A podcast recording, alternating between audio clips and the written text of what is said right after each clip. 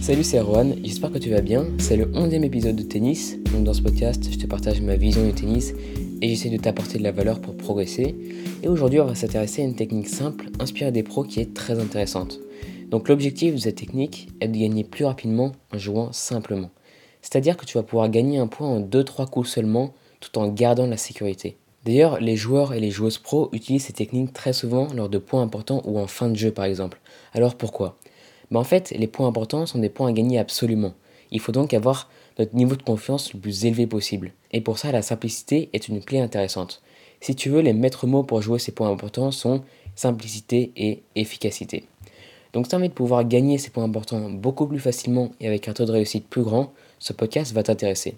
Et écoute bien jusqu'à la fin parce que je te partagerai en description mon plan d'action avec dedans des schémas visuels et des explications pour les appliquer et pour s'entraîner.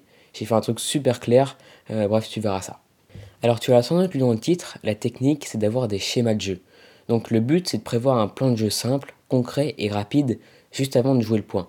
Comme tu le sais sans doute, je m'inspire toujours des pros, des joueurs, des joueuses et des coachs qui m'inspirent pour créer les meilleurs plans d'action possibles. Et là, on va s'intéresser à Roger Federer, qui est l'un des meilleurs pour mettre en place ces schémas de jeu et pour gagner ce genre de points. Il y a des schémas super basiques, super simples, mais incroyablement efficaces. Quand on regarde la fin de ses jeux de service, un peu disputés, on voit qu'il gagne les points facilement en 2-3 coups maximum dans la plupart des cas. En gros, il gagne facilement et rapidement. Alors quand on s'inspire de ça, on peut créer des dizaines et des dizaines de schémas de jeu de ce genre, mais c'est pas l'objectif. Le but, en réalité, c'est d'avoir assez peu de schémas en tête, mais de très bien les maîtriser. Donc 4 plans de jeu, c'est pas mal, ça fait deux côtés égalité et deux côtés avantage. Euh, oui, j'ai pas précisé, mais dans cet épisode, je me suis concentré sur les jeux de service. Il existe évidemment des plans de jeu pour les jeux de retour, et pour ça d'ailleurs on s'inspirera d'André Agassi, parce que c'était un super retourneur avec des très bonnes tactiques. Mais voilà, euh, j'en parlerai dans un épisode euh, spécialement sur, sur ça, et je te partagerai ça dans un autre programme plus complet qui regroupera plus de choses. Donc reprenons. Pour suivre l'exemple de Federer, on voit qu'il utilise des plans de jeu simples sur lesquels on va se pencher déjà, Federer a élaboré, disons, des points de jeu en deux frappes à peu près. Euh, parfois, le point se poursuit lorsque l'adversaire remet la balle en jeu. Mais après, euh, si, le point se poursuit, il possédera au moins l'avantage et ça lui offrira ensuite beaucoup de possibilités offensives. Alors techniquement, comment ça se passe? Tu vas voir, c'est super simple. Alors à droite, par exemple, donc côté égalité, Federer utilise son service slicé et ensuite il envoie un coup droit longue ligne dans l'espace libre qu'il a ouvert. Donc service extérieur slicé, ensuite coup droit longue ligne. Vraiment très simple. Ce schéma apporte énormément de sécurité parce que ni besoin de viser les lignes, ni besoin de frapper fort. En fait, la distance que l'adversaire doit parcourir entre son retour et son deuxième coup est vraiment très grande. Et puis, euh, si l'adversaire envoie la balle, Federer a un tas de possibilités. Il peut monter à la volée, il peut jouer un coup droit court croisé, il peut faire une amortie. Bref, il peut faire vraiment tout ce qu'il veut à condition qu'il ait à peu près réussi son enchaînement. Pas la peine de euh, le faire parfaitement, à partir du moment où il a à peu près réussi, c'est bon. Euh, donc l'adversaire euh, sera assez loin du cours en fait, euh, après le service, et donc dans une position assez inconfortable. 9 fois sur 10, il renverra une balle haute et courte, et assez prévisible, parce que généralement, quand on sert croisé, l'adversaire joue aussi croisé. c'est pour ça que Federer a aussi beaucoup de possibilités après son deuxième coup. Mais tu peux dire, ok, c'est cool, ça marche bien, mais c'est trop prévisible, surtout si je le fais plusieurs fois par match ça marchera peut-être deux fois maximum, mais après ce sera mort. Alors oui, plus tu le fais, plus l'adversaire anticipera et sera meilleur. Mais ça, on s'en fout en fait. Dans cette situation, l'objectif c'est pas d'être imprévisible, c'est de gagner le point simplement. Et être efficace et maîtriser à fond ce genre de point de jeu, c'est mille fois plus important que d'être imprévisible. Tu vois, euh, si Roger Federer tente ses schémas plusieurs fois dans des moments importants contre tous les meilleurs joueurs du monde, c'est que ça marche forcément. Et euh, c'est aussi parce qu'il les maîtrise super bien aussi. Mais il n'y a même pas besoin d'être aussi bon que Federer. Ça s'adapte à n'importe quel niveau d'ailleurs. Euh, ça marche pour les pros, pour les amateurs. Ça marche si tu veux devenir pro. Bref. Euh, d'ailleurs, j'ai même envie de dire que tu peux oublier la technique. Pense simplement à une tactique facile, en 2-3 frappes, garde ton propre jeu et gagne le point. Voilà, tout simplement. Le but, c'est aussi de penser point par point. Dis-toi juste que ton unique but, c'est de gagner ce point. Euh, Patrick Mouratoglou parlait de ça d'ailleurs à Serena Williams euh, pour qu'elle essaye d'oublier le score. Et du coup, ça marchait vraiment très bien, c'est-à-dire qu'elle gagnait plus rapidement et mentalement, c'était plus simple, plus facile euh, de ne pas penser au score, mais juste au job à faire sur ce point-là. Et tu vois, Patrick Martoglou, niveau tactique, perso, je lui fais confiance. Franchement, lui, il peut repérer des nouveaux joueurs, les amener au top, trouver des tactiques pour battre quasiment tout le monde. Bref, il est vraiment très très chaud. Ah oui, d'ailleurs, d'ailleurs, euh, en parlant des nouveaux joueurs, si tu as suivi l'épisode précédent, donc sur le futur top 10 que j'avais imaginé, j'avais mis, j'avais fait un, top 3 composé de Team en numéro 1 mondial, Tsitsipas en numéro 2 et Zverev en 3. Et là, euh, j'ai remarqué par hasard qu'au moment où j'enregistre cet épisode, c'est-à-dire pendant le tournoi de Pékin, euh, il y a comme tête de série à ce tournoi euh, Dominique Thiem en numéro 1, Zverev en numéro 2 et Tsitsipas en 3. Donc voilà, petite coïncidence qui confirme peut-être bien le futur top 3 que j'ai inventé. Qui sait?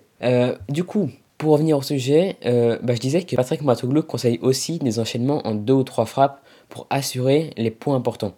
Dans ce podcast, je t'ai parlé d'un seul schéma avec Roger Federer, mais en description, euh, je t'ai mis un document sur quatre schémas de jeu que j'ai créés. Euh, j'ai vraiment fait ça de manière super claire. J'ai passé un peu de temps sur le design et tout quand même. Hein. Euh, bref, tu verras ça, mais je suis assez content du résultat. Et du coup, je te disais que mon but, c'était aussi de ne pas avoir beaucoup de schémas de jeu, mais de très bien les maîtriser, de les maîtriser parfaitement. c'est pour ça que j'ai mis que 4 plans d'action.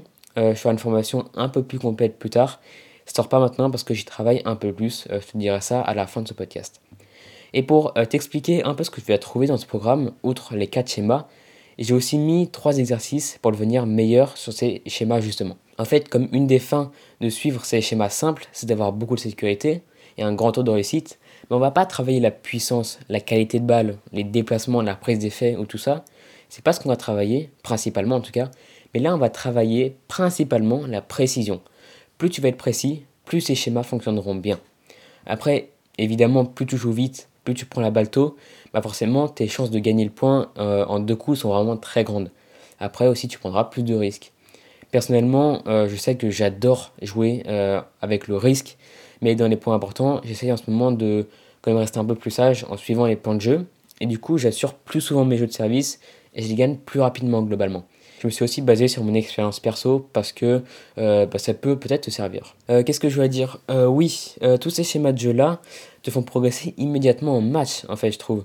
C'est bien quand même de les travailler à l'entraînement pour mieux les maîtriser et pour avoir un niveau de confiance plus important en match. Mais comme, mais comme tu as quasiment à pas travailler spécifiquement un coup, un déplacement ou quoi que ce soit, bah, la progression est vraiment rapide. Euh, vu que c'est principalement, je crois que c'est quand même principalement un changement tactique. Il faut quand même l'adapter à ton jeu, mais c'est principalement un changement tactique. Alors techniquement, euh, il y a un des quatre schémas où il faut bien travailler un déplacement. Euh, je, te laisserai, je te laisserai voir ça dans le programme. Mais en gros, c'est un déplacement vers l'avant qu'on n'utilise pas très souvent, mais qui est très très efficace. Un peu à la manière de Tsitsipas qui sait vraiment bien jouer ce, genre de schéma. bah voilà, bah en gros, tout est dans le programme. et je te laisse checker ça tranquillement dans la description. Euh, pour finir ce podcast, on va parler juste deux secondes du, bah, du prochain épisode. Ce sera soit sur la Lever Cup, soit sur Novak Djokovic, donc un des deux. Mais en tout cas, euh, je pense que les deux sortiront dans les semaines suivantes, en gros. C'était juste pour te tenir un peu au courant de ce qui va se passer euh, bah, très prochainement. Et pour parler un peu du podcast en général, bah, en fait, je sais pas si tu as vu, mais j'aime bien parler de ma vision du tennis, sur l'actualité, sur les matchs intéressants, sur les tournois aussi intéressants mais j'adore aussi traiter des sujets comme celui-là, ou comme sur l'échauffement il n'y a pas très longtemps. Et en fait, j'adore euh, passer bah, voilà, de ma vision au tennis à des euh, épisodes pour essayer de progresser, où bah, je crée des programmes, etc., pour essayer de, de bien progresser. Et donc, j'aimerais euh, parler de ce genre de sujet plus souvent. et voilà, j'espère que ça va te plaire, et j'espère que tu aimes bien ce, ce genre d'épisode, parce que, parce que moi, en tout cas, j'adore. D'ailleurs, je prépare quelque chose de plus grand, comme je t'ai dit, en ce moment. Euh, quelque chose de plus complet. Évidemment, je te tiendrai au courant dans les prochains épisodes, mais en tout cas, ça arrive euh, dans les semaines suivantes. Mais voilà, c'était juste pour t'expliquer que j'ai deux catégories que j'aime parler sur ce podcast. J'espère que ça te plaît, et en tout cas, je vais continuer à fond de développer tout ça. Euh, bah voilà, c'est la fin de cet épisode. Merci beaucoup d'avoir écouté. N'oublie pas de checker le programme en description. Et du coup, on se revoit très bientôt pour des prochaines aventures. Allez, salut